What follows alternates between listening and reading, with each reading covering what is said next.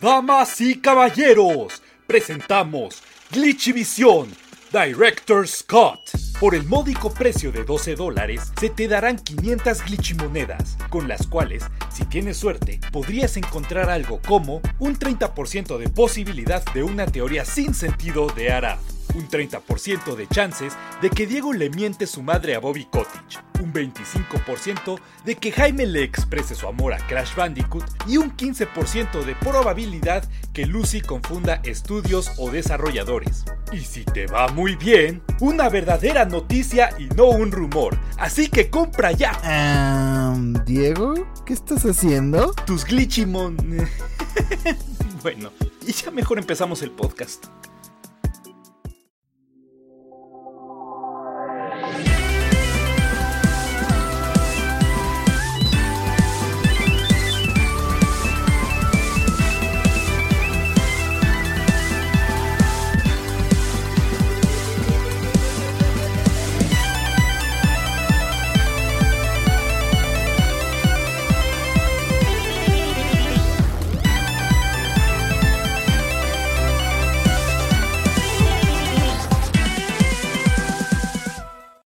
Bienvenidos sean a Glitchy Visión. Yo soy Jaime y estoy muy emocionado de estar con ustedes un programa más. Así es, sobrevivimos la semana después de los ataques de Pokémon Unite. Me encuentro acompañado de Arad, Lucy y Diego. ¿Cómo están, amigos? Yo soy Diego para nuestros primeros oyentes. Todo ha estado muy bien de este lado. Lo que jugué en esta semana, volví a mis ondas retro y estuve toda la semana jugando The Legend of Zelda A Link to the Past. Este juego es una joya antigua, por decirle de algún modo, porque el juego ya va a cumplir cerca de 30 años aproximadamente, me parece que él salió en el 91. Me lo he estado pasando muy bien. Yo recordaba que el mapa era un poco más grande, pero supongo que eso es porque lo jugué joven. Cuando eres joven tienes una dimensión diferente de las cosas. Ahorita que lo estoy jugando de repente es como de, siento que me debía haber tardado más tiempo en llegar hasta acá. Es más complicado también de lo que yo recordaba, pero me, me defiendo lo suficientemente bien, eso creo. Ahorita ya nada más me faltan tres templos en el mundo oscuro no cuenta como spoiler porque el juego tiene 30 años. ¿Quieres decir que ya podemos decir que Aeris muere?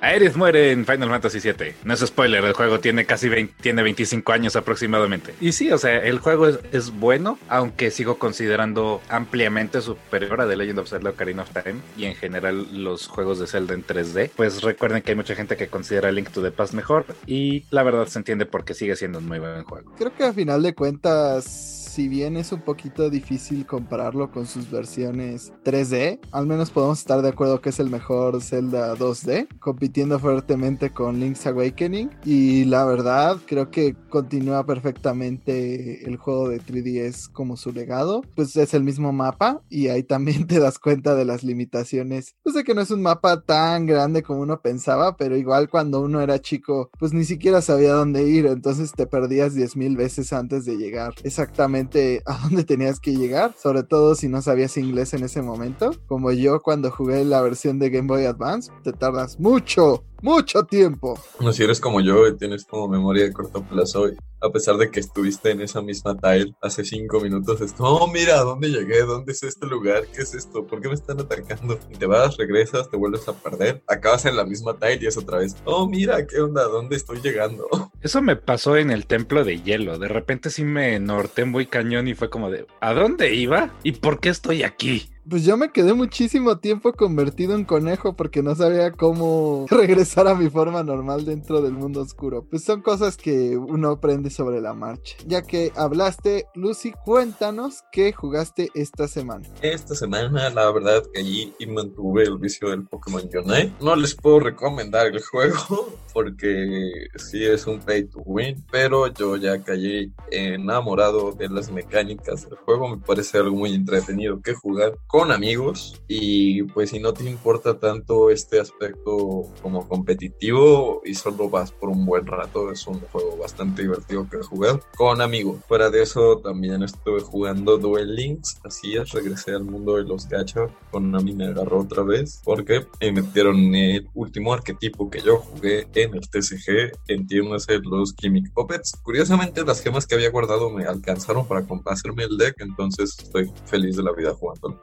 Maldita sea Konami, otra víctima en tus garras. Pero hablando de víctimas de Konami, Arad, cuéntanos qué has jugado esta semana. Claramente no fue Silent Hill porque no ha habido uno hace muchos años. Fácilmente podría jugar el Silent Hill 1, pero me dediqué a hacer otras cosas como jugar Animal Crossing. Estoy recolectando más cebos para poder atrapar a ese maldito pez que no me ha dejado dormir, no me deja descansar. Conseguí una receta que quería para la remodelación de mi isla que está próxima. Ya se viene el renacimiento de Gallifrey. Estuve probando Pokémon Unite. Jugué un poco con Lucy. Me regañó Lucy. Descubrí que debo también seguir a mi corazón, aunque Lucy me regañe. Te regañé. Tú me dijiste, quiero que me enseñes a jugar. Te dije, ¿a dónde estás yendo? Ven para acá. Y tú, no, estoy siguiendo a mi corazón. Pero no me pides que te enseñe.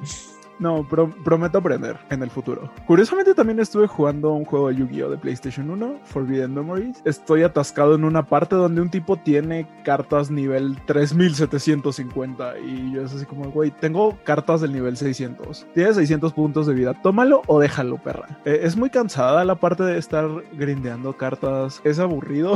Tienes que estar peleando un chingo de duelos para conseguir una carta con probabilidad del 0.28% de que te salga. También puede pasar a la liga maestra de el Digimon Rearise. Estoy un poquito más obsesionado. Me gasté todos mis rubíes invocando a Omegamon X. Ya anunciaron nuevos Digimon con super personalidades, entre ellos Haumon y Bikemon. Creo que es Bikemon, no sé cómo se pronuncia. Está interesante porque son como normales, entre comillas solamente se les aumentan sus stats como de una forma muy cochina. Y la liga maestra es más difícil de lo que pensaba. Alguien con tres Agumon en su equipo le partió, le partió su madre a mi equipo con casi puros Omegamon. Porque Agumon siempre gana, sea en el anime o en la vida real. Y maldita sea, Konami, ¿quiere decir que hacías juegos gacha desde el PlayStation 1 cuando ni siquiera tenías ganancia por hacer eso? ¿What the fuck? Creo que estamos por un lado perdiéndonos por el lado de Lucy y Arad porque juegan puro gacha. Pero bueno, cada quien que se meta el veneno que quiera. Todos tenemos un una cheat week en nuestra dieta. no puedo pasarme todos los juegos en un día y no consumo contenido basura ocasionalmente. Yo también soy culpable porque un buen rato jugué y de hecho, técnicamente sigo jugando Fire Emblem Heroes. Maldita sea. Yo seguí por el camino del bien y jugué Skyward Sword. Ya pasé la parte de frustración donde los controles no tenían sentido. Una vez que le quitas los controles de movimiento y otro tipo de cosas, creo que es un juego bastante bueno. Algo que me gusta mucho es que los dungeons te obligan a usar las diferentes cosas que te da el juego. O sea, en el dungeon de fuego que hice es casi obligatorio saber usar bien las bombas y saber usar bien tu escudo. En el dungeon que sigue del desierto también es como obligatorio aprender a usar bien el, el bichito que puede volar y dejar bombas. Entonces como que es uno de los celdas donde los ítems tienen más peso y tienes que aprender a, a balancearlos en cada situación. En el de 3DS había una dinámica similar de que podías rentar los ítems para de acuerdo a lo que ibas necesitando. Aunque yo rentaba a todos para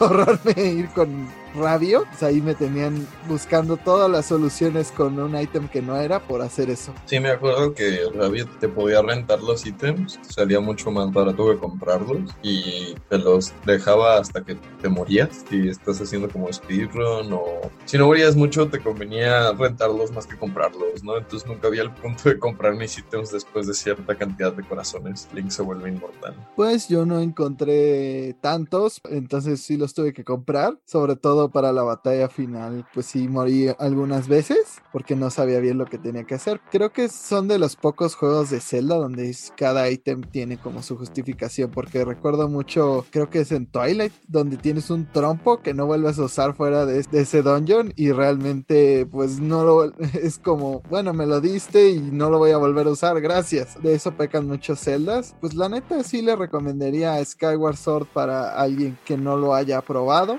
Dentro del canon pues es casi obligatorio para un fan de Zelda. Si no les interesa tanto el lore, pues también el, gameplay una vez que te acostumbras a estos controles adaptados que hicieron para el Switch, pues vale mucho la pena. Ahí me cuentan si se deciden de hacerse de uno, pero vámonos a las noticias porque esta semana hay bastantitas. Algo que no nos contó Lucy es que no esta semana no jugó Monster Hunter, pero seguramente la tendremos pronto en Monster Hunter ya que revelaron un DLC en el cual estará Okami, un skin para tu animal acompañante. Pues esto me dejó muy emocionado porque a mí Okami me encanta. Bueno, es Amaterasu, pero pues a final de cuentas son un montón de artículos que tienen que ver con Okami. Obviamente es Amaterasu el personaje. Se me hace que dentro de la época supieron implementar mucho mejor el combate con un lobo que Twilight Princess. Fuck you, partes de, del lobo de Twilight Princess. Okami es fantástico. Si no, no han jugado también, pruébelo. Es el mejor Zelda que no incluye a Link. Efectivamente,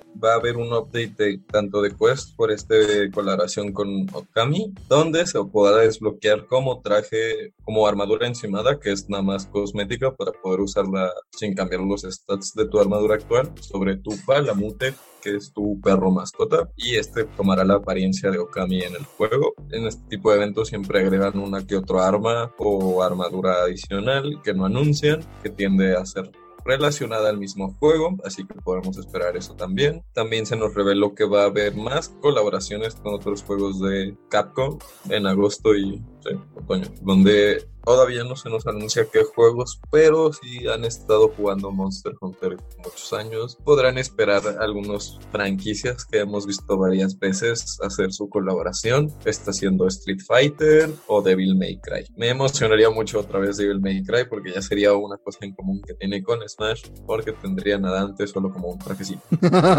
Esa fue mucha violencia innecesaria, Lucy. Soon, diría yo. ¡Te maldigo, Lucy! Y lo que a mí me parece importante mencionar es que este contenido adicional de Okami va a ser completamente gratuito, lo cual quiere decir que todavía están desarrollando nuevas misiones para el juego. Probablemente vayamos a ver añadido de algún monstruo en otoño y que no todo el development está detrás del Monster Hunter Stories 2. Estamos viendo que va a haber como pues cierto desarrollo en paralelo donde se van a complementar los contenidos descargables el uno con el otro. Mi duda es, yo no sé cómo funcionan bien estos DLCs, pero una vez que salen, ¿se quedan permanentemente o están en un tiempo limitado en que puedes hacer estas quests temáticas? En Monster Hunter anteriores, que tendía a ocurrir es que las quests de evento estaban en rotación, ¿no? Entonces una semana estaban unas, a la siguiente estaban otras. Con ciertos Monster Hunter, como es el caso del Tri para Wii, muchas misiones se perdieron por lo mismo, porque solo están en acceso por online y una vez que se cayeron los servidores, o que bajaron los servidores del Wii, pues todas esas misiones quedaron inaccesibles. En Monster Hunter World cambiaron las cosas para que una vez cada cierto tiempo hay como un tiempo de eventos donde sacan nuevos eventos y puedes jugar cualquier evento que hayan sacado antes, ¿no? No, no estás limitado a solo jugar los nuevos. Si no te tocó alguno o si te faltó completar alguno, puedes aprovechar esas semanas. Y en este nuevo último Monster Hunter, en el Monster Hunter Rise, lo que hicieron es que ahora son básicamente contenidos descargables. Una vez que sale el juego, lo descargas a tu consola y es tuyo para siempre. Lo puedes jugar cuando quieras, lo puedes jugar solo, lo puedes jugar online. Eso me parece bastante bien porque a pesar de que Monster Hunter tiene ese enfoque a jugar con amigos, pues mucha gente no tiene el online y no forzosamente por eso tienes que excluirla de este contenido si se quieren rifar a hacerla sola, ¿no? creo que eso es una muy buena jugada de Capcom. El hecho de que hayan mantenido estas misiones adicionales también gratuitas me parece bastante bien porque pues Monster Hunter Rise tiene ciertas microtransacciones para ciertos contenidos visuales, eh, skins, cambios de voz, pues se me hacen un poco redundantes, pero al menos son, están baratos y no son parte del gameplay. Entonces me parece bastante bien que mantengan esto así. Lo único que me preocupa un poco que no han anunciado nada con respecto a un nuevo monstruo o, o nada con respecto a más información. Y esto en otros Monster Hunters, al menos en generaciones pasadas, tiende a decirnos que este ya es el final de Rise, este último push de DLC, y de ahí estaríamos esperando novedades y va a haber un Rise Ultimate o si vamos a tener una expansión para tener rango G en Rise. Pues yo dudo que maten el juego tan pronto porque Rise pues es de sus Monster Hunters más vendidos. De hecho Capcom dio hace poco números donde decía que Rise y Resident Evil Village eran de los juegos pues más exitosos en su historia.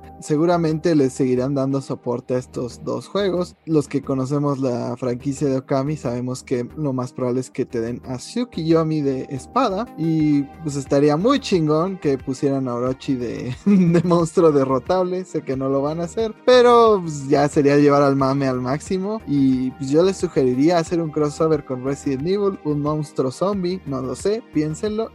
A mí lo único que me da coraje es que siguen sacando Okami nada más como crossover o como invitado en otras cosas. Denme Okami dos bola de japoneses. No sean así. Digo, hay que tomar en cuenta que en World ya tuvimos al Behemoth de Final Fantasy y a un Legend de The Witcher. Entonces tu sueño puede que no sea tan lejano, pero tampoco voy a esperar, voy a esperar para ¿me explico? Bueno, me pueden dar entonces al Nueve Colas o a Orochi. Lo aceptaría con mucho gusto y me sumo a la moción de, de Diego que exige un nuevo Okami. Yo sé que Camilla ya no trabaja en Capcom, pero pueden hacer alguna especie de deal para trabajar con Platinum o pues denos algo de Okami. Realmente. Okami con combate de Platinum. Hazlo, Capcom. Hazlo. Okami aullando. ¡Caos! Yo solo digo que Capcom está en una buena racha, entonces no habría mejor momento para revivir esta franquicia. O en todo caso, denme un Beautiful Joe nuevo, ya que estamos de exigentes. Me Pero la emoción. hablando de un juego que recibió contenido extra, cuéntanos a tú que has jugado un poco el juego de Pokémon Snap, que es principalmente lo que se añadió. Yo pude ver el trailer y solo vi que Ahora habrá Pokémon gigantes y un pequeño riachuelo a gran velocidad, pero cuéntanos, ¿tú qué esperas ver dentro de estas nuevas actualizaciones, aparte de esas cosas que añadieron al trailer? Bueno, ya habíamos hablado hace algunos meses, justo cuando se lanzó el New Pokémon Snap, que los dataminers, como a los dos días, ya habían hecho su inspección del juego a fondo y descubrieron que había slots vacíos, lo cual indicaba que podríamos tener un DLC en el futuro y así sucedió. Se ha anunciado que New Pokémon Snap va a recibir nuevo contenido en el cual vamos a estar recibiendo nuevas áreas para fotografiar, nuevos Pokémon en estas áreas y uno de los nuevos modos de juego es en el cual te puedes encoger junto con tu nave. Esta nave que va sobre rieles se puede encoger para tomar fotografías y ver a los Pokémon como desde una perspectiva más grande. La verdad, pues yo sí quiero ver algo así como más Pokémon legendarios. Sé que puedes acceder a varios de ellos terminando New Pokémon Snap. La verdad es que no he leído la lista completa porque no me quiero hacer como ese spoiler. Aunque en el tráiler de este DLC ya pudimos ver un poquito de lo que nos espera. Vimos por ahí pasar a Ho. Vimos también muchas imágenes de algunas cosas interesantes. Creo que cosas que ya estaban como ese Blastoise volando ya está en el juego base, aunque creo que también hay truco para sacarlo y no va a ser en mucho tiempo que salga esta actualización, va a salir el 4 de agosto a la 1 de la madrugada, que generalmente aquí en México las actualizaciones salen como a las 10 de la noche, entonces yo creo que esa actualización la vamos a tener a las 10 de la noche. ¿Vas a estar esperando a las 10 de la noche? No es tan tarde. Así de, mm, faltan solo 5 minutos para la nueva actualización.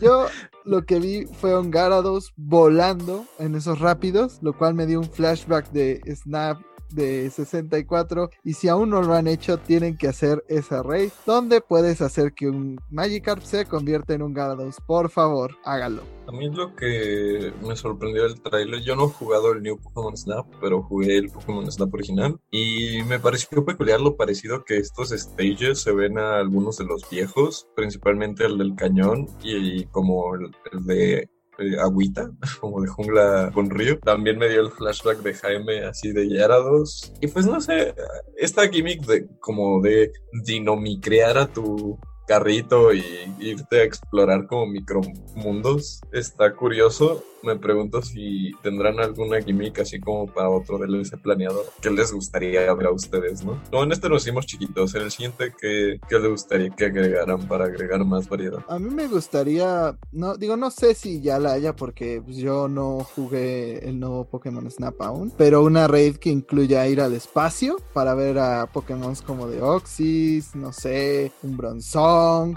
alguno que pues, sí tenga un Soul Rock, alguno que tenga la capacidad de flotar y estar en el espacio, a lo mejor ahí ver sobrevolar a Rayquaza, un pedo así, estaría muy chido. en la luna.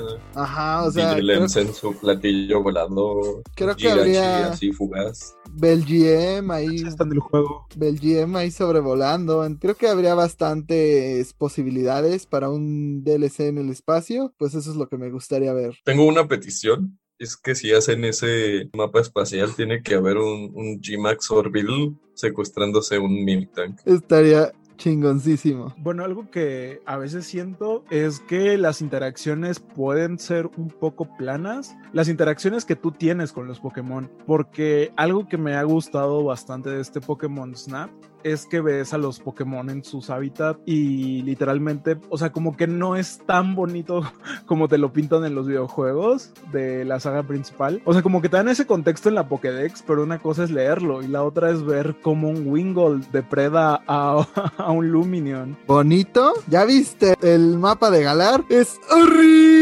Es la cosa más espantosa que he visto. Sí, o sea, evidentemente todas las referencias que tenemos en la Pokédex pues son terribles pero ya una vez que las ves pasar, pues sí son algo feas, pero pues así es la naturaleza, muchachos, ni modo. Si quieren más referencias del horrible mapa de Galar, por favor chequen nuestro próximo Glitchy Extra, en el cual hablaremos de Pokémon. ¿Me vas a decir que puedo ver como un Sligo derrite a un Pokémon y se lo absorbe? Probablemente, creo que de las cosas más salvajes que he visto es un Wailord atacando a un Pyukumuku y a un a Pelipper comiéndose a un Pyukumuku. ¿Qué, qué hizo pobre Pyukumuku? Déjalo en paz. Mándalo odia. Pero mientras no veamos a un hipno llevándose a un niño al bosque, todo good. Ah, o a un Driflum, un Driflum con un niño ahí flotando a lo lejos. llevándose a lo lejos. O un Ponita llevándose a alguien hasta que se muera. Pero no sigamos con descripciones de la Pokédex porque... ¿qué estás haciendo con esa vara? Vamos a trabar mucha gente. Hablando del mundo Pokémon, también se nos anunció hace poco que habría una serie de Netflix basada en el mundo de Detective Pikachu, que muchos más bien lo que esperábamos era la secuela de Detective Pikachu, pero pues la producción ahorita se ha detenido y la película no, no tiene para cuándo. Bueno, realmente lo que va a pasar es que pues está trabajando, bueno, Netflix está trabajando una serie live action de Pokémon. No se ha especificado en qué tipo de productos se van a basar. Eh, no han dicho específicamente un videojuego, si va a ser una historia original, si va a ser la saga principal o algo por el estilo. Lo que se espera es que tenga la estética de Detective Pikachu, que tenga estos Pokémon que no se vean horribles como luego se llegan a ver estos productos live action. Y de hecho, uno de los productores que ya ha trabajado con Netflix, en este caso Joe Henderson, que trabajó en la serie Lucifer, sería el encargado de llevar este live action a la vida. No se tienen muchos detalles aún. Al parecer es uno de estos proyectos como que estaremos viendo a finales de 2022 o incluso pues, principios de 2023. Hemos visto que adoptar un videojuego no es tarea sencilla, sobre todo hacerlo de una forma fiel y que le guste a todo mundo, no solamente a las personas que jugaron los videojuegos. Lo vimos como en The Last of Us, que pues está llevando como la producción de una forma muy con pinzas para hacer como que sea del agrado de todos, además están invirtiendo muchísimo dinero. Entonces en el caso de una franquicia de como lo es Pokémon que ya lleva 5 años viva, pues espera que sí tenga una inversión grande y que el producto pues sea bueno. Pues realmente podremos esperar a Henry Cavill como un maestro Pokémon. bueno, que me gane eh, cualquier batalla. Realmente yo creo que... Recordemos que Henry Cavill es un nerd hecho y derecho, entonces es perfectamente posible que aparezca. Everybody use Harden. Por favor, paren. Pues realmente si Netflix fuera inteligente sería lo que va a ser, aunque conociendo a Netflix y algunas de sus producciones vamos a acabar con Noah Centineo dentro de esta serie. Por favor, Netflix, don't. ¿Creen que Ryan Reynolds vaya a aparecer en esta serie. Si la serie llega a estar conectada al universo de Detective Pikachu, quizá. No sé, a mí lo que me gustaría ver personalmente es una especie de Pokémon Generations, que tengamos una temporada de cada videojuego y en una región específica, pero pues bueno, creo que es pedir mucho. Estás diciendo que vamos a tener canto otra vez. Ah, yo lo que único que pido es que se hacen a, a, Detective Pikachu. Miren, no tengo nada en contra de Ryan Reynolds, pero prefiero su versión original con voz de Danny DeVito. Es muy gracioso. ¿Me estás diciendo que Pikachu no puede ser sexy? Sí, estamos diciendo exactamente eso. Arad, por favor, no empecemos ese tema en este podcast. Yo hablaba de Ryan Reynolds ya bastante fue con Henry Cavill. Pero antes de que este podcast se encienda en llamas de lujuria, vamos a otro tema. Pero vamos de una franquicia con monstruos que pues apasionan a, los otakus a otra franquicia que fue famosa en los noventas y esta fue Digimon cuéntanos, Arad, qué fue lo que al fin nos dijeron de Digimon Survive, este juego que pues parecía que ya no existía porque en E3 ni siquiera dijeron pues nada. Al fin pasó lo que yo estaba esperando, tener noticias de Digimon Survive. Lamentablemente no eran las noticias que yo esperaba. Y es que esta semana tuvimos una actualización sobre esta próxima entrega de Digimon. Y resulta que va a ser atrasada un año más. Así es, ya no está programada para lanzarse este año. Tendremos Digimon Survive en 2022. A estas alturas me pregunto, ¿cuánto puedes retrasar un juego de Digimon? O sea, no es tan difícil. Más porque ni siquiera es como estas entregas de, de, los Digimon en 3D. Es un Digimon en 2D en primer lugar. O sea, no, no es tan complicado. La verdad, creo que sí se está notando mucho los estragos de la pandemia y todo este reinicio que ya habían tenido antes en el que dijeron, no, pues vamos a reiniciar el desarrollo del juego y después toda esta programación en casa, supongo, sí está afectando y sí vamos a, a tener Digimon Survive en 2022. Ya estoy dudando un poquito de la calidad del producto porque ya este es su tercer retraso. O sea, este juego fue anunciado hace tres años, se supone iba a salir en 2020, fue retrasado por la pandemia y en 2021 nos dicen que pues todavía no está listo, que se tienen que trabajar algunas cosas. No sé cuál va a ser su pretexto en 2022 para retrasarlo en a 2023. ¿Qué es esto? ¿Bayonetta 3? Creo que ahí vemos que el estrago del COVID golpea mucho más a los equipos pequeños que a las grandes producciones porque pues no pueden pagar tantas como soluciones digitales y demás para poder trabajar desde lejos creo que eso es mucho de lo que le ha golpeado a, Digimon Survive, pero pues esperemos que pronto nos tengan novedades positivas de esto. Sabemos que Japón la pandemia pues sigue al rojo vivo, entonces tampoco creo que sea muy pronto, pero ojalá pues llegue algo positivo para este juego. Yo quiero creer y tengo fe de que si están atrasando tanto el juego es para pulir detalles. Sí, yo sé que ya para estas alturas ya está año y cacho retrasado, pero quiero creer que el producto final va a valer la pena y todos nos vamos a divertir con Digimon. Sinceramente prefiero que lo retrasen a que nos den un juego incompleto pero sí es un poco sospechoso que esté tan retrasado.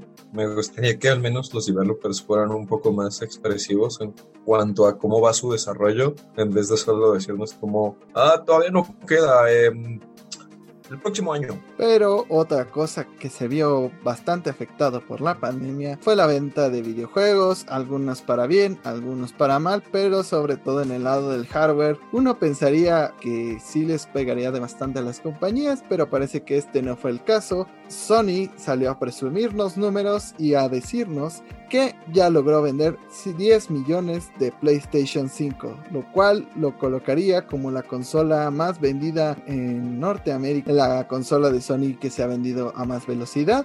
Ya lo habíamos avisado un poco de que apenas llegaba una stock pues ya se estaba agotando, entonces esto no es ninguna sorpresa. Lo que a mí sí me llamó poderosamente la atención fue que también dieron algunas cifras de, de, lo que han vendido en software y ahí no todo es felicidad, ya que Spider-Man Miles Morales ha vendido 6.5 millones de copias desde su lanzamiento en 2020. Mm, esto sonaría bien, pero también hay que considerar que el Spider-Man original pues vendió más de 20 millones y pues esta contraparte que tiene a Miles Morales pues no vendió tanto. También hay que pensar que están hablando de ventas generales, no solamente las copias de PlayStation 5, entonces habría que pensar cuántas de estas realmente son copias de PlayStation 5 que la gente compró. Por otro lado, Ratchet Clank Rift Apart lleva solo 1.1 millones de copias vendidas desde su lanzamiento, lo cual pues es normal dentro de Ratchet Clank, pero uno esperaría que con tanto Play 5 pues tuvieran un impulso más a hacerse de este juego ya que no hay tantas cosas que jugar en este momento. Los juegos de nueva generación no es que estén lloviendo por botones y pues que tengan números como de Fire Emblem o como de franquicias más de nicho, pues sí alarma. Y el número final fue que Returnal superó el, las 560 mil copias desde abril pues este número es todavía más preocupante, ya que Returnal para muchos podría ser hasta el juego del año. Muchos decían que era un gran juego, que era un gran roguelike. Realmente los que lo han experimentado han sido muy pocos. Entonces yo me pregunto qué es lo que están jugando estos 10 millones de PlayStation 5. ¿Será puro Fortnite? ¿Será Resident Evil Village gracias a la gran campaña que hice yo? ¿O qué estarán jugando estos Play 5? Cuéntanos, Arad, tú qué piensas. ¿Están jugando juegos de PlayStation 4? Como tú lo mencionas, no hay como muchos exclusivos de PlayStation 5 en este momento. Yo creo que gran parte de lo que se está jugando ahorita en PlayStation 5 viene de la librería de PlayStation 4. Y ni siquiera es que estén comprando juegos de PlayStation 4. Creo que muchos usuarios están pues solucionando esta falta de stock, rejugando sus favoritos de PlayStation 4 o jugando estos juegos de PlayStation 4 que van a recibir o están recibiendo contenido adicional para PlayStation 5. Ya hemos visto que varios juegos que van a tener como este upgrade para la siguiente generación van a traer eh, contenido extra en el que ni siquiera te pide comprar el juego pues otra vez, si acaso te pide pagar como una pequeña suma, como en el caso de Ghost of Tsushima o el caso de Dead Stranding. Pero realmente lo que está faltando es el hardware y es lo que más está vendiendo y el software pues es ilimitado, al final de cuentas siempre se pueden hacer de una copia digital si no encuentran física. Y pues tampoco es que no hayan los anaqueles Miles Morales o no haya este tipo de juegos. Y todos estos añadidos que mencionas aún no han salido al mercado entonces tampoco los podemos comparar aunque pues que se estén entreteniendo con eso. Pues sinceramente muchos estudios no se están aventando todavía al PlayStation 5 como deberían y por lo mismo siguen jugando estas versiones de Play 4 mejoradas o otras cosas third parties o a lo mejor están jugando Warzone, no sabemos. ¿Tú qué opinas, Diego? Yo opino que Dicen que 10 millones de, consolas vendidas, ¿no? ¿A quién? Esa cosa está agotada desde hace años. Y si no, se lo compraron este revendedores. Y si no, está carísimo. Entonces, mi duda es, ¿a quién demonios le compraron 10 mil millones? Porque yo no conozco a nadie con un Play 5. Pero más allá de eso, de que no me explico de dónde demonios salieron tantas mendigas ventas, me da mucho gusto que Returnal sea uno de los tres juegos más vendidos en el Play 5. Este, pues no lo he jugado porque no soy dueño de un Play 5, pero se ve muy interesante. Y yo soy fan de apoyar franquicias este, nuevas, IPs nuevas que se vean interesantes, porque si no, pues vamos a estar atascados en, pues, en más o menos lo mismo, ¿no? Pero me da gusto que Returnal, una IP nueva, que parece salida del mundo de Geiger, este el, director artístico de las películas de Alien,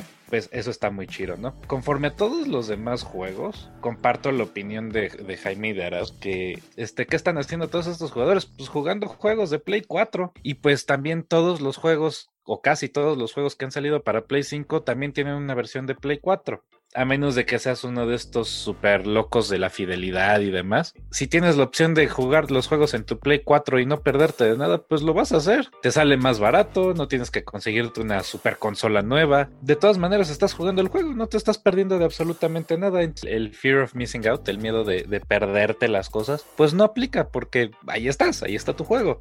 No sé, esto del Play 5 es como una incógnita. Qué bueno que le esté yendo bien a Sony, ¿no? Que han estado bien manchados recientemente, los estoy viendo, Sony. Sí, eh, todo esto es como una, un poco una incógnita para mí. Ya veremos qué, qué sigue pasando con, con Sony, con el PlayStation. No, me parece chistoso que, que digan, como ya superamos los 10 millones, ¿no? Me imagino como, ¿cuántos PlayStations hemos hecho?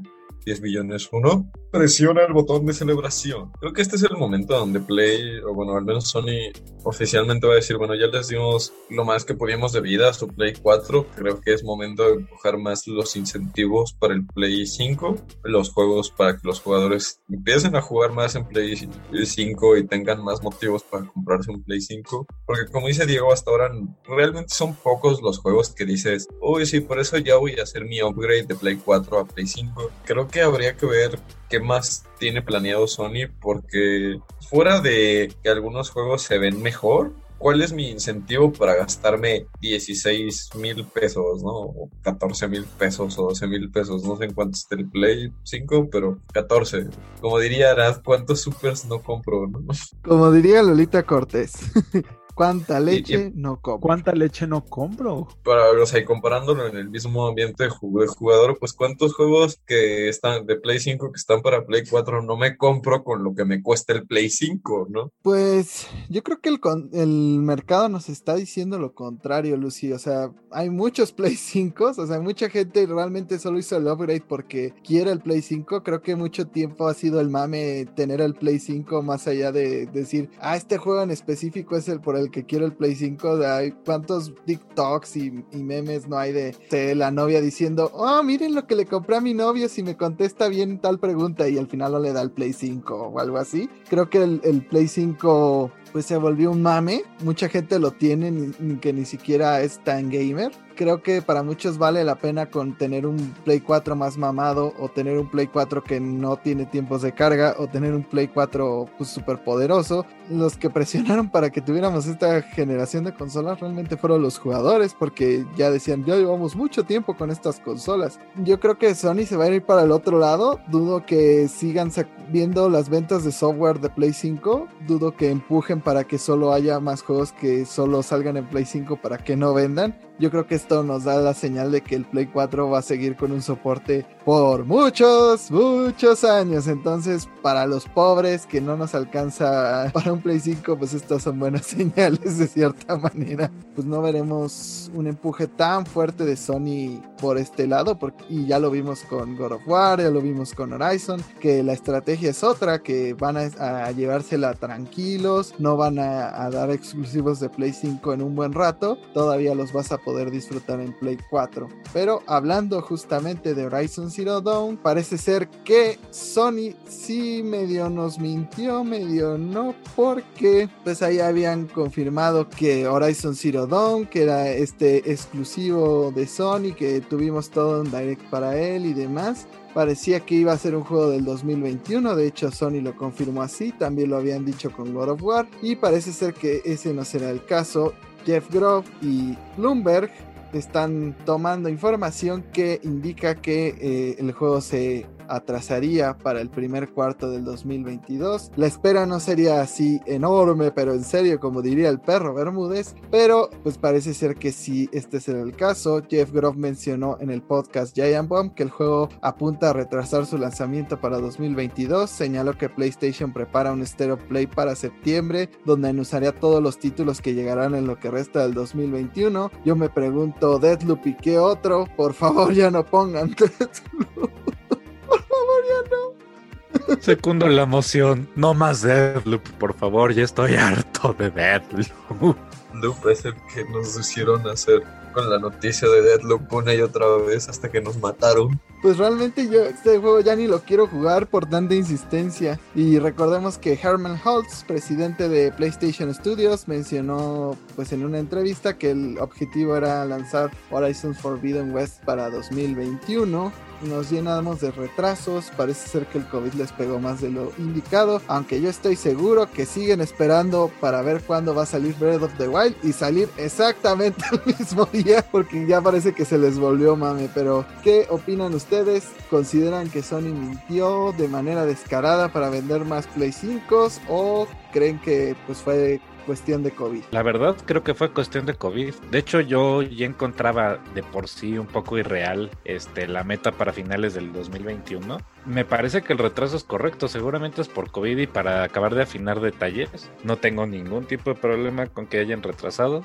No creo que Sony esté mintiendo flagrantemente, aunque pues Sony son capaces con sus actitudes todas feas recientes, hijos de su mamá. Pero más allá de eso, Sí, no, para un juego yo me imagino de la escala que va a ser Forbidden West. Creo que sí van a necesitar un poco de más tiempo. Es más, no me sorprendería ver otro retraso extra, que lo retrasen, no lo sé, a mediados del 2022, porque sí siento que estaban siendo demasiado ambiciosos o demasiado irreales para decir, ah, sí, sale a finales del 2021, considerando que si no mal recuerdo, lo primero que vimos de, Forbidden West fue este año o fue el año pasado. Fue el año pasado con la presentación del Play 5, ahí vimos pues una cinemática de Forbidden West y fue todo lo que vimos y este año pues ya aunque sea vimos gameplay, entonces pues el juego ya está lo suficientemente pues adentrado para enseñar gameplay al menos.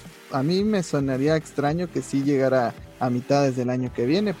Bueno, en fin, ¿no? A lo mejor y si ese estudio trabaja a toda velocidad y ya tienen el mendigo juego, ¿no? Ya veremos. Yo sí creo que lo estén atrasando por calidad o por COVID.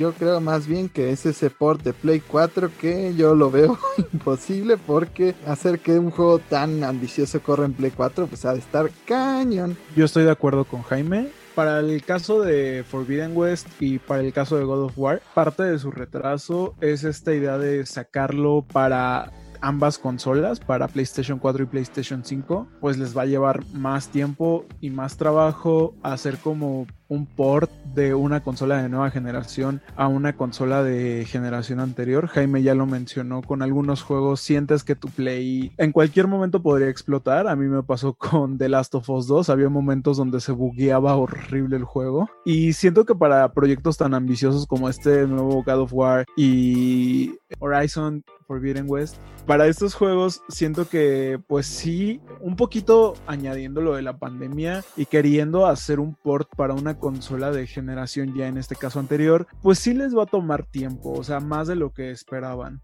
Al mismo tiempo, pues con la presión que luego mete Sony a estos estudios para que saquen sus productos AAA y tienen que vender y tienen que estar bien y ya vimos que Sony mete mucha presión para publicidad y te pone muchos trabas en ese sentido, pues quizás le dijeron así como de, vas a tener listo tu juego, ¿verdad? O te pego. Sí, sí, sí, estamos trabajando así, por favor, no te enojes, señor Sony.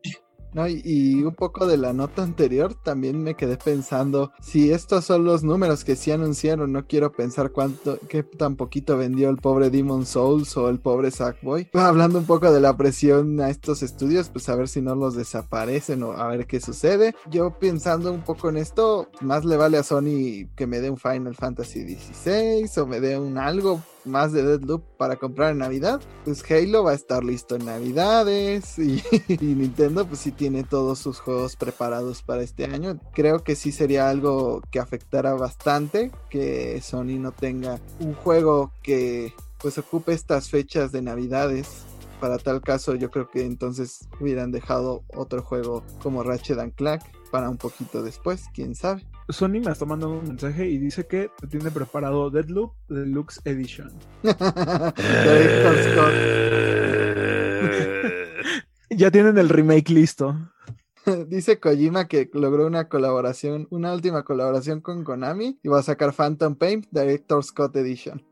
La cual yo compraría. porque si quiero ver cómo, cómo acabó Phantom Pain realmente. Porque pues, ese juego nos lo vendieron sin acabar Pero, pues hablando de juegos que nunca terminan y que tienen contenido constante, cuéntanos, Arad, qué fue lo que sucedió en Fortnite, ya que yo desconozco totalmente lo que pase dentro de esta plataforma se reveló que podrían llegar nuevas colaboraciones. Esto a raíz de una encuesta que se le hizo a los usuarios del videojuego, en el que se les preguntaban con qué tipo de contenido les gustaría ver colaboraciones. Entre ellos había artistas musicales, programas de televisión, videojuegos, cómics, anime, influencers, películas, caricaturas. De artistas musicales, supongo que los. Eh, serían para eventos como conciertos que ya hemos tenido dentro del juego. Los que llaman la atención son artistas como Mariah Carey, Jennifer López, Cardi B, Selena Gómez, no sé, creo que, creo que sería muy raro ver un concierto de estos artistas o en todo caso un skin de estos personajes dentro de esta serie. En shows de televisión tenemos cosas como Scooby-Doo, que yo compraría un skin de Scooby-Doo totalmente, pero también tenemos cosas como How I Met Your Mother y Dragon Ball Z, la verdad no me imagino un personaje de How I Met Your Mother partiéndose la madre con Goku. Videojuegos tenemos cosas como Uncharted, eh, FIFA, Borderlands, Among Us, lo cual sería raro una botarga de un juego como Among Us, que ya es un Battle Royale, pues en un juego que también es un Battle Royale. Es como un Inception de Battle Royales. Pero realmente Among Us no es como un Battle Royale, o sea, no, porque es como, más por equipos y diferente. Bueno, sí, pero igual sería raro ver una de esas botargas Además, se te olvidó el, videojuego más importante de toda esa lista, el contenido multimedia más genial del mundo, Crash Bandicoot. Crash Bandicoot. Que puede que no pagaría por en Smash. Puede que no esté en Smash, pero puede que sí esté en Fortnite. Cuando esté en Fortnite, ya vamos a ver a Jaime dentro de este mundo.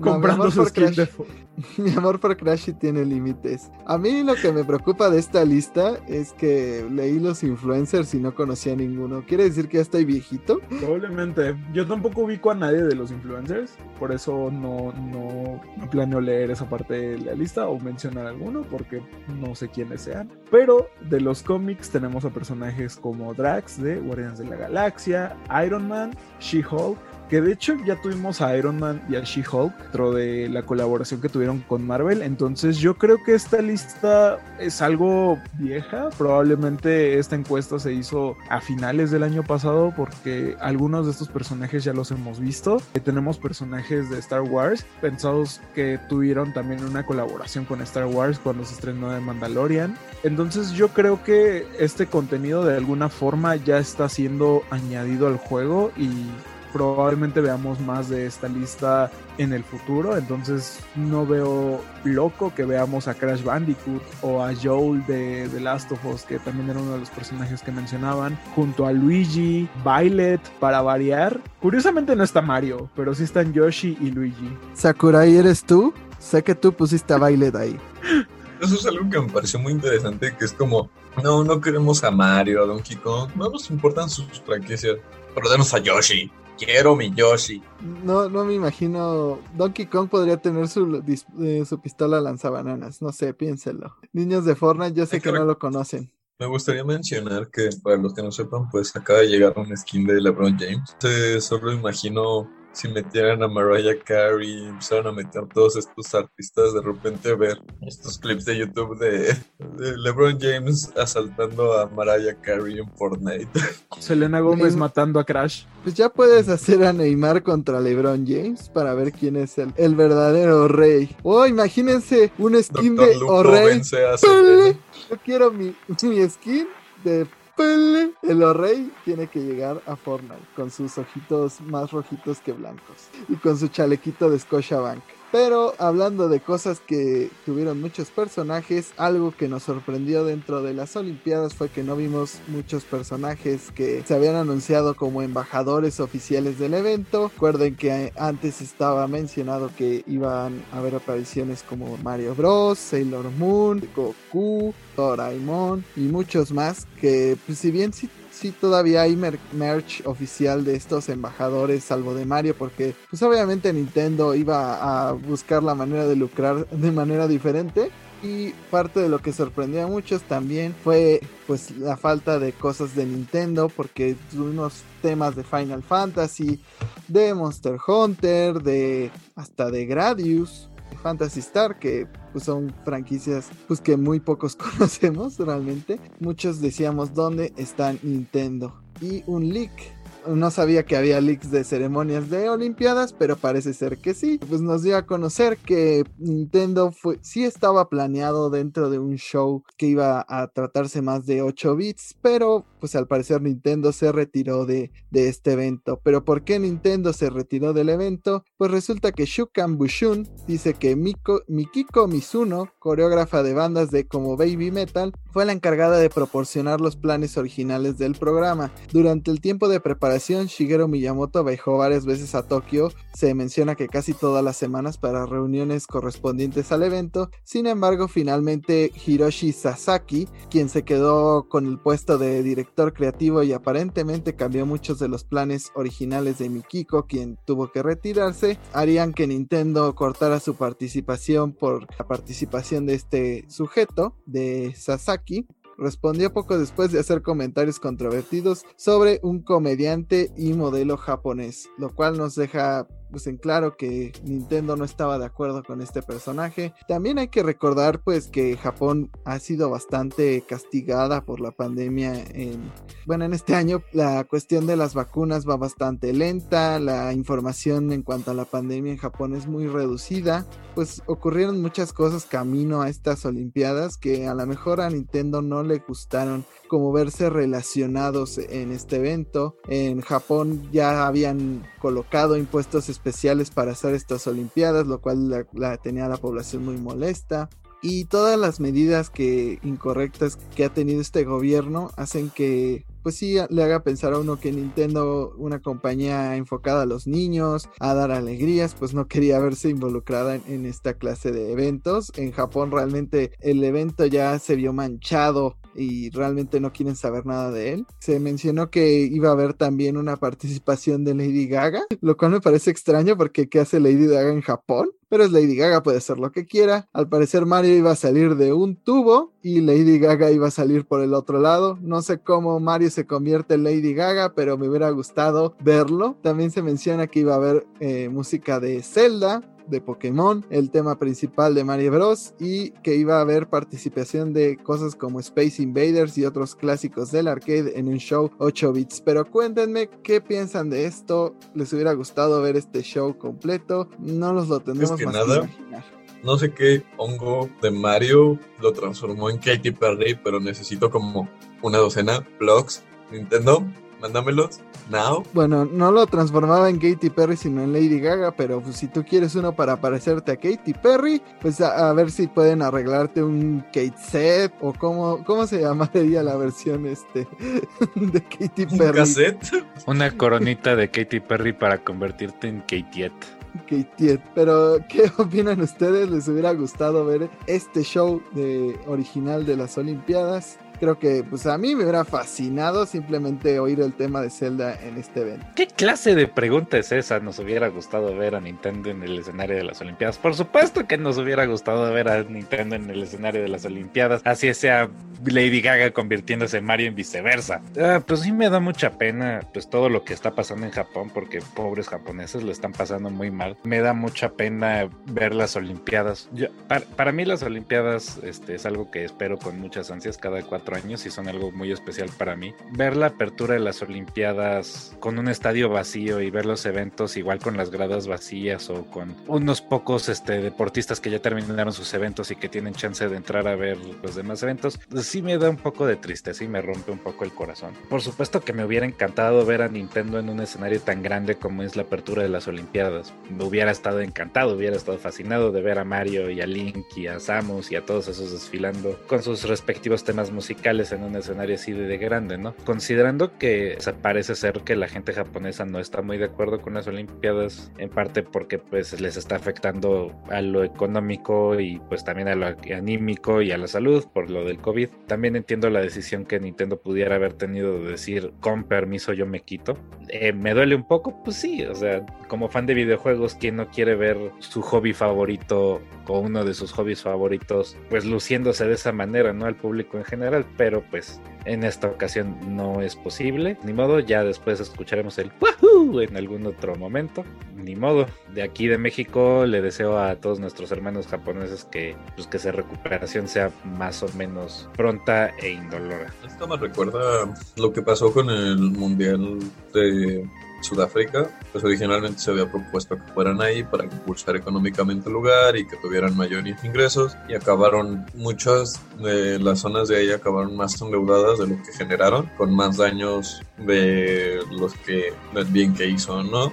Entonces esto es algo que ya hemos visto antes con este tipo de eventos. Se siente un poco raro que Nintendo no haya estado porque pues bueno, al final de ellos, al final del día, cada cuatro años ellos sacan su Mario and Sonic and the Olympics y pues esta vez Mario y Sonic no fueron a las Olimpiadas cuando tenían la oportunidad más grande de ir. Y también recordemos que la presentación de Japón en las Olimpiadas de Río fue con Mario, fueron Mario y Doraemon. Al mismo tiempo, pues creo que nadie se puede enojar con Nintendo por decir, ¿sabes qué? Prefiero no tener nada que ver con esto, prefiero ahorrarme ese drama. Pero siento que aunque sea, pudieron haberles prestado una que otra canción, así como, no estoy de acuerdo contigo, no voy a montar mi show que había preparado, pero pues aunque sea, te dejo poner una canción, ¿no? Yo para nada soy una persona deportiva, pero definitivamente hubiera visto la apertura de los Juegos Olímpicos si hubiéramos tenido pues la presencia de Nintendo en esta ceremonia. Personalmente me hubiera encantado ver algo así como una transición musical con los temas de Pokémon desde la primera generación hasta la generación actual.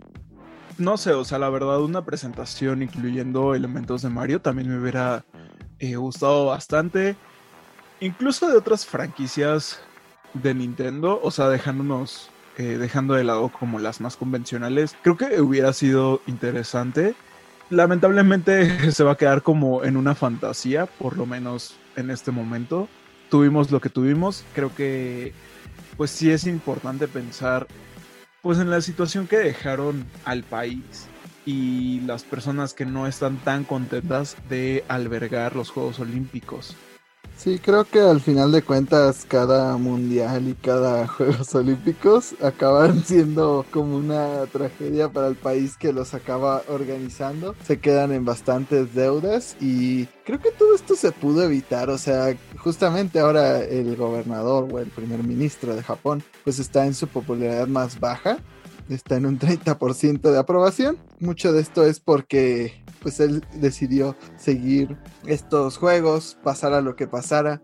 Realmente todos pensábamos que se iban a volver a posponer y creo que eso hubiera sido fantástico para una ceremonia de pues de apertura de estos juegos que le pudo haber venido mucho mejor que hubiera público, que todos estos artistas se hubieran presentado, que todas estas personas importantes de la cultura japonesa hubieran podido asistir al evento y sobre todo pues también para los deportistas muchos dicen que pues sí hacer las competencias sin público pues medio mata el evento y pues sí es una verdadera pena yo esperaba bastante estos juegos. Creo que desde los de China no veíamos un país tan capaz y organizado de realizar unos juegos como Japón. Entonces creo que hubiera sido bastante interesante lo que se pudo haber logrado en una situación sin COVID, pero pues no, no nos quedará más que imaginarlo o esperar a otro mundial en Japón,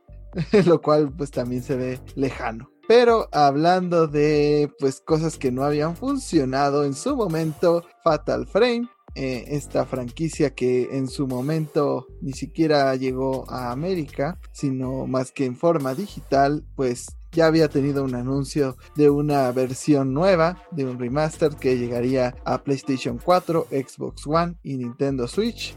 Todo esto lo vimos en el direct que salvó el E3. Ahí cheque nuestra reacción de en ese momento, pero volvió a ser noticia ya que se develaron unos detalles extra de este juego y sobre todo pues cuándo debutará. Fue anunciado, este juego había salido en el 2015 para el Wii U, como sabemos fue un fracaso de consola, por lo que no mucha gente lo pudo jugar. He sido un poco pulido en cuanto a estilo visual y va a volver a salir. El juego se estrenará el próximo 28 de octubre, justo para esas fechas terroríficas de Halloween, así que pueden prepararse. Junto con el juego fue anunciado que se sacará una versión Deluxe Edition, Digital Deluxe Edition, que contará con un libro de arte de un formato digital y seis trajes especiales basados en los, en los protagonistas de las entregas anteriores de esta saga. A su vez, cualquier persona que preordene el juego va a recibir un traje especial de risa Atelier Risa Ever Darkness and the Secret Hideout. Personalmente no conozco ese juego, así que si se les llama, es un incentivo más para comprarlo. Es de otra franquicia llamada Atelier Risa y que es como un RPG muy, muy de nicho. Entonces, pues es muy difícil que alguien lo conozca. Y por último anunciaron que este Fatal Frame va a tener modo Instagram. Así es, modo Instagram, donde podrás tomar fotos y pues ponerles efectos y filtros para hacer herramientas de edición. Así que sí, vas a poder ponerle cara de perrito a ese, a ese monstruo aterrador que está atrás de ti en este momento. No voltees, no lo hagas, escucha, no lo hagas y aprecias tu vida, no voltees en este momento. ¿Me estás diciendo que le voy a poder poner filtro de perrito a la llorona? Jalo. Creo que es una oportunidad de que este juego que nada más salió para que nada más salió en formato digital para Wii U eh, en el resto del mundo, a excepción de Japón, que Japón y Europa tuvieron ediciones físicas, el resto del mundo nos tuvimos, bueno, las personas que tuvieron Wii U, las poquísimas personas que tuvieron Wii U, o sea, Diego y Lucy, se tuvieron que conformar con la versión digital de este juego. Podría tener eh, cierta oportunidad esta saga de tener pues un renacimiento o tener como cierto impulso ahora que los survival horror pues están empezando a ganar un poquito más de popularidad a raíz de pues la falta que hacen otros juegos de este tipo. Solamente tenemos Resident Evil 7, 8. Yo no veo el problema de esta situación. Para mí todo está bien. No, pero realmente es un espacio que está medio vacío, que solamente lo está acaparando una sola franquicia en este momento, una franquicia famosa. Creo que es el momento ideal para que nazcan nuevas franquicias y otras regresen. Silent Hill, por favor, hazlo ya. Eh, Fatal Frame pues tiene esta oportunidad y esperemos que no se desperdicie. Fatal Frame es una de estas franquicias de terror. Digo, el género de terror ya de por sí es como un género de nicho, pues Fatal Frame es todavía más nicho. Sí es una saga que, que maneja muy bien sus emociones y que sabe dar miedo. Sobre todo, supongo, hasta cierto punto por lo indefenso que se puede sentir uno con, la, con el protagonista, porque en general, pues tu arma es una cámara. No creo que vaya a llegar, pues, a niveles, pues, de aceptación como lo tienen Resident Evil o Silent Hill. Como dijo Arad, pues ahorita el único que domina el mercado de juegos de terror, pues es Resident Evil y todos los indies que, que sí quieren hacer juegos de nicho yo insisto que debería encontrar el lugar en donde tiene la esperanza para ver un nuevo Silent Hill y matarla, porque no va a haber un nuevo Silent Hill. A mí también me duele porque Silent Hill es, la ley, pero pues, no, no, va a pasar con, porque Konami es Konami y Konami es lo peor. Quiero mi port de Silent Hill de Room y lo quiero en este mismo momento.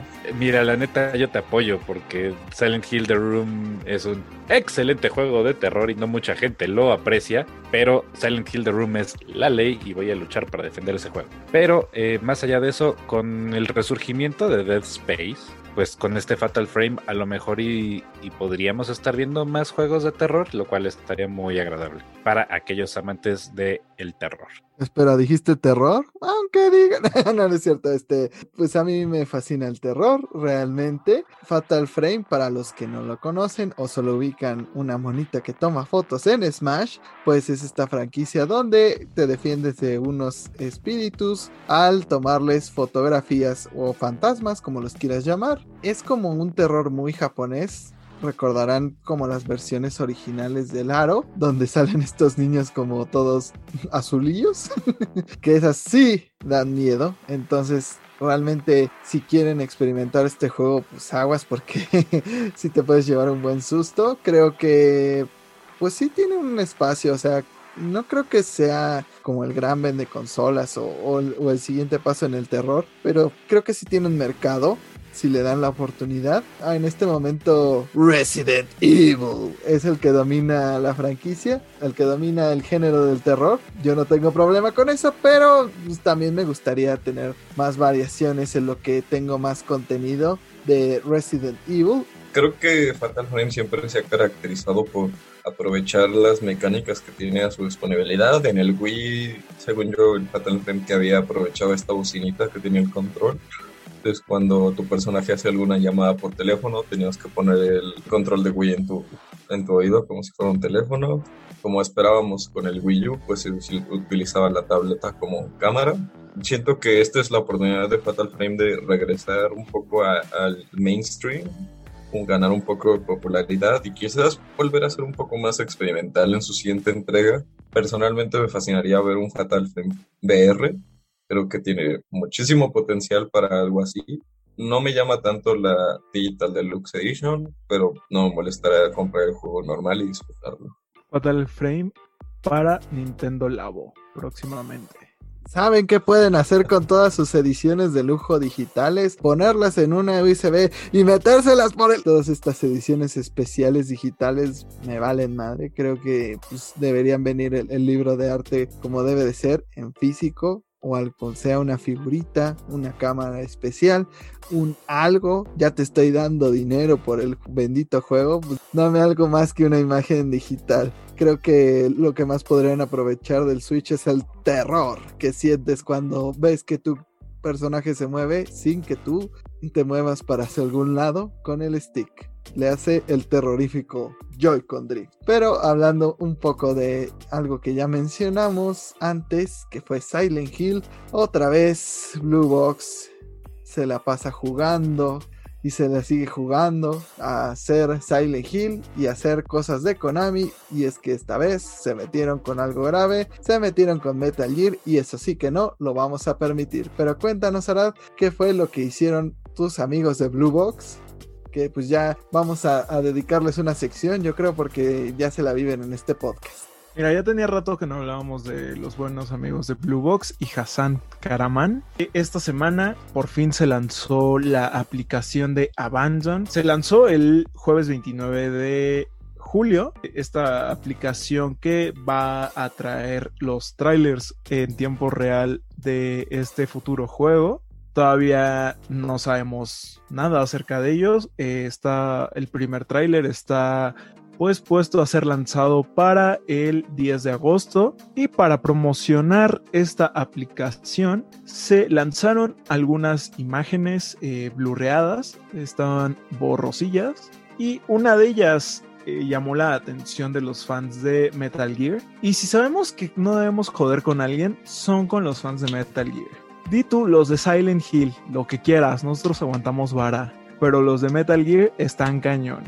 Pues llamó la atención porque eh, en la imagen blurreada aparecía la cara de un hombre con un parche en un ojo, aparecían dos palabras también borrosas y mucha gente ahora empezó a decir que esto no era un Silent Hill, que esto iba a ser el siguiente Metal Gear y pues todo el mundo empezó a perder la cabeza en redes sociales, en Twitter, en Reddit. Ahora se está hablando de que este equipo no está trabajando nada más en un juego de Silent Hill, que también está trabajando en un Metal Gear. Y pues como Konami ya había dicho que otras empresas y otras desarrolladoras iban a trabajar con sus IPs, pues ya todo el mundo está diciendo que eh, no nada más vamos a ver el resurgimiento de Silent Hill, también vamos a ver un nuevo Metal Gear.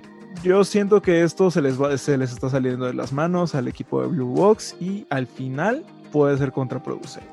Box, parece que Blue Box puede hacer cualquier juego que los fans quieran, excepto juegos de Blue Box. ¿Cómo así vamos a hacer Abandon? No, no, seguro es un Metal Gear. No, no, seguro es un Silent Hill. No, no, seguro es otro Director Cut de Kojima. Es que el problema, Blue Box no tiene juegos en la vida real. Tenía un juego para celulares un juego para Steam que ya no existe y un juego cancelado. Entonces no tenemos como muchas referencias de algún juego que ya exista de Blue Box. La verdad es que Blue Box va a ser el último personaje de Super Smash Bros. Ultimate. Ya verán, va a salir eh, Sakurai en borrosito en la siguiente imagen de su aplicación. Podríamos dejar de darle atención a Blue Box. Como dijo Arad, estos güeyes no son nadie, no tienen un solo juego, nadie sabe de ellos. No va a ser un Silent Hill, no va a ser un Metal Gear. Gente fan de Konami, por favor encuentren en donde tienen su esperanza y mátenla, porque no va a pasar, porque Konami es lo peor. Queda muy bien el apodo que les puso Lucy hace unos programas. Ellos no son Blue Box, son Blue Balls, porque es lo único que, con el único síntoma que acabas después de ver sus teasers. Sí, creo que nada más están colgando de la publicidad porque ya vieron que sí les da resultado. Pasó con Silent Hill y ahorita está pasando otra vez con Metal Gear. Este, la gente les está poniendo atención a pesar de que su juego probablemente no tenga nada que ver. Blue Box es como Silent Hill en el sentido de que solo es un perrito en una computadora posteando cosas al azar y la gente lo, lo hila todo en una teoría conspirativa. Esto es lo que conseguimos cuando tenemos el final malo en la vida real. Como lo mencionó Diego, Blue Box no son nadie, o sea, no tienen pues digamos la suficiente experiencia por lo que puedes encontrar en internet porque la información que hay de ellos sí es muy escasa y tienen un proyecto que se canceló porque ni siquiera llegaron a juntar pues los recursos necesarios en un Kickstarter y pues los juegos que sí tenían publicados la gente decía que apestaban y pues sí llama la atención que PlayStation, bueno Sony en general esté dando como tanta confianza hasta para lanzar una aplicación. Para mí no deja de sonar sospechoso, sea Silent Hill, sea Metal Gear. Creo que eh, es raro, o sea, a mí no me deja de parecer extraño. Es que ellos tienen el oscuro juego de 2021 que tendría que sacar Sony para Navidades. Espérenlo. No, pero hablando cosas del mundo real, aunque fuera un Metal Gear, nos dieron un Metal Gear y era Metal Gear Survive y fue horrible. Entonces, ¿qué podemos esperar de es un equipo de Konami o de lo que quede de Blue Box que los puedan dar. Así, así neta estén usando todo el poder de todas las licencias de Konami y demás. Pues el resultado de lo que podrían entregarnos no, no sería bueno. Igual que Metal Gear Survive, igual que pues el Contra que nos dieron para Nintendo Switch, igual que el horrible Castlevania de, de PlayStation 3 lo que pueda hacer Konami sin sus creadores originales, pues no es mucho. Y menos con un equipo que solo hacía juegos para celulares. Entonces, así el día de mañana digan, sí, estamos haciendo Silent Hill y Hassan, no sé, Hassan es eh, uno, un antiguo miembro del Team Silent. Es Hideo Kojima. Solo si es Hideo Kojima le tendría fe, pero de otra manera no va a suceder. O sea, estos tipos solamente están jugando con el hype y creo que ya se les salió de las manos. En algún momento les va a pasar como Cell y van a sentir el verdadero terror. Creo que también algo que hay que agregar, parece como que les gusta no nada más a Blue Box, a todo el mundo seguirle echando leña al fuego, porque justo esta misma semana que sale la aplicación de Abandon, aparece un podcast patrocinado por Konami. Eh, ese mismo podcast fue donde tuvieron la entrevista con eh, Akira Yamaoka, compositor de Silent Hill, donde dijo que hace unos meses que estaban estaba trabajando en un proyecto que los fans habían estado esperando desde hace mucho tiempo. Y luego sale Norman Reedus y publica una foto con, con Robbie, el conejo, este icónico personaje de Silent Hill que pues aparece en la franquicia desde Silent Hill 3. Entonces como que todo el mundo le está poniendo un poquito más de sal a la herida. Pero ahora Glitchivision ya existe desde hace mucho tiempo y no íbamos a decir que Konami nos patrocina para crear hype hasta mucho después. No estaba hablando de nosotros. Demonios, Jaime, acabas de arruinar nuestro contrato con Konami. Ahora, ¿qué haré con todas estas tarjetas de Yu-Gi-Oh llenas de droga? Bien hecho, Jaime. Tenía que salvar nuestra integridad. Pero pasemos de una compañía que la está cajeteando a shit. O sea, si pensamos que Konami es malvada, Activision dice agárrense que ahí les voy. Recordemos que ya habíamos mencionado este tema de los casos de abuso sexual que se vivían dentro de la compañía Activision y este pues ya lamentamos la madre a Bobby Cottage como lo hacemos casi cada programa. Pero Diego, haznos los honores, por favor, coméntanos cuál es tu opinión del el distinguido caballero Bobby. Claro que sí, con mucho gusto. Mi opinión de este distinguido caballero es que ¡Chinga tu madre, Bobby! Te odio, maldito gordo inútil. Por tu compañía se está hundiendo porque eres un miserable. Bueno, por muchas otras cosas, pero también te voy a echar la culpa a ti, perro maldito, porque eres un cerdo. Pero ahora resulta que no solo era Bobby Kotick el que es un maldito cerdo, sino que, pues como mencioné la semana pasada, muchísimos altos cargos, tanto en Blizzard como en Activision, están bastante podridos y tenían tendencia a pasarse de lanza con las empleadas mujeres que trabajan dentro de Activision Blizzard, las cuales son aproximadamente un quinto de, los trabajadores en la empresa, bueno, de las trabajadoras en la empresa, ¿no? Como mencioné la semana pasada, eh, Activision Blizzard está presentando una demanda bastante importante de parte del estado de California levantada por varias varias ex trabajadoras, pero que finalmente el, que está demandando es el estado de California, en el cual se sostiene que Activision Blizzard básicamente tiene pues una actitud de casa de fraternidad dentro de sus paredes en las cuales básicamente el machito tóxico, es decir, si eres hombre probablemente te va a ir muy chido, si eres mujer pues te van a estar tratando de la patada o te van a hacer menos. No, y recordemos que pues hace dentro de estos días ya ocurrió el movimiento donde muchos trabajadores pues en protesta se salieron a pues recorrieron los pasillos de Activision y salieron a la parte de afuera de Activision y Blizzard para protestar. También salió a la luz estos días que de plano los altos cargos, bueno, no los altos cargos, algunos empleados tenían una suite dedicada a Bill Cosby. Pues a qué grado tienen que llegar estos sujetos para tener a Bill Cosby como ídolo y mucho peor pues tener una suite dedicada a él donde planeaban todo lo que iban a hacer con algunas empleadas. Se dice que en ese momento se comentaba pues de la manera que las iban a engañar o demás y Bobby Cottage pues es Bobby Kotick y dio unas declaraciones donde dijo que pues van a tratar de que la situación cambie. Eh, los puntos que atacó realmente fueron muy vagos, no se veía el cambio que muchos de la protesta pues exigía. En esta semana Activision se limitó a decir que va a quitar las referencias de algunos de los creadores del juego que fueron acusados dentro de estas quejas y demandas que están teniendo dentro de la compañía y pues esto realmente es muy poco, o sea, no se mencionó nada del pago igualitario, no se mencionó si iban a cortar cabezas, solo casi casi como sistemáticamente, solo todos los directivos de Activision cada día estaban diciendo, bueno, es que yo no lo vi, realmente yo soy una cabeza alta y pues yo no me puedo enterar. Sí, Bobby Cottage, pero tú contrataste y tú creaste toda esta estructura que está oprimiendo a estas personas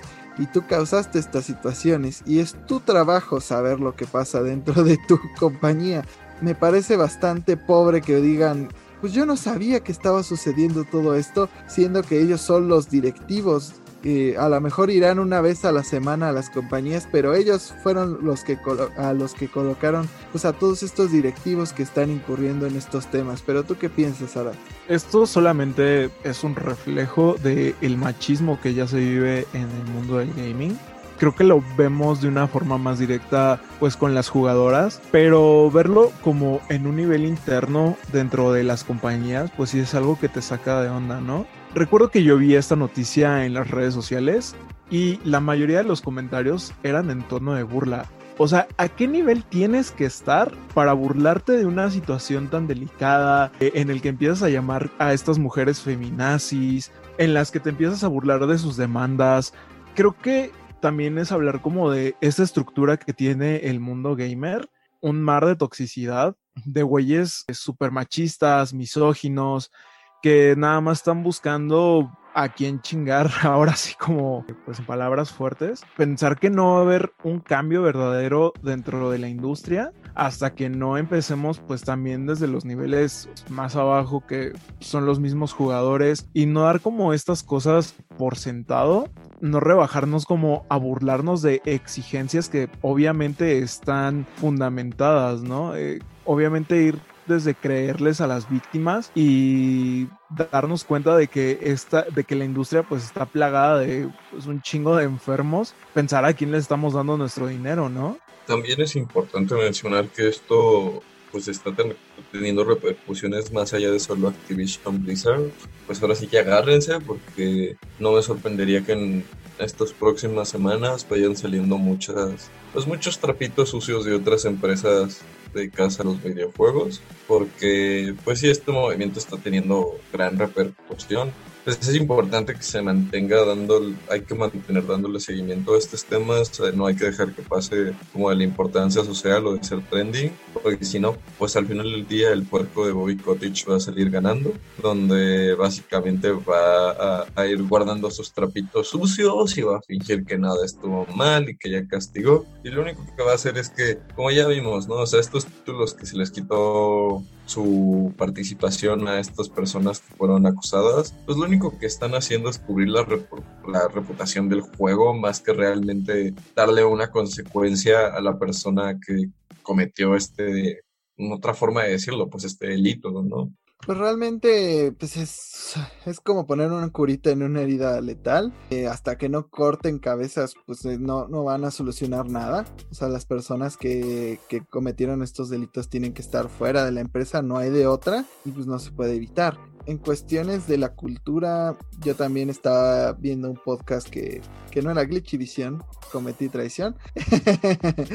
también una persona comentó así de, ¿esto qué tiene que ver con videojuegos? Y creo que ese es el problema, cuando nos deja de importar las personas que cometen pues crean estos videojuegos y creemos que lo único importante es que nos den el juego, pues no, no es lo único importante porque estas personas dan su pensamiento, ponen su, su manera de ver el mundo en estas obras. Si seguimos permitiendo que esta cultura se extienda dentro de, de nuestros juegos favoritos, va a seguir ocurriendo y van a seguir pasando todo este tipo de cosas. Entonces las cosas se tienen que cortar de tajo para que cambiemos la cultura de, de, una u otra manera. Empezando desde los creadores hasta acabando los jugadores. Tampoco podemos comportarnos de esta manera. Ya lo habíamos comentado pues en el caso de God of War con Alana Pierce. O sea, no puede ser que solo por querer ser una mujer que desarrolle videojuegos, pues se le trate de esta manera. O que haya mujeres que quieran desarrollarse en este medio, pues se les ataque.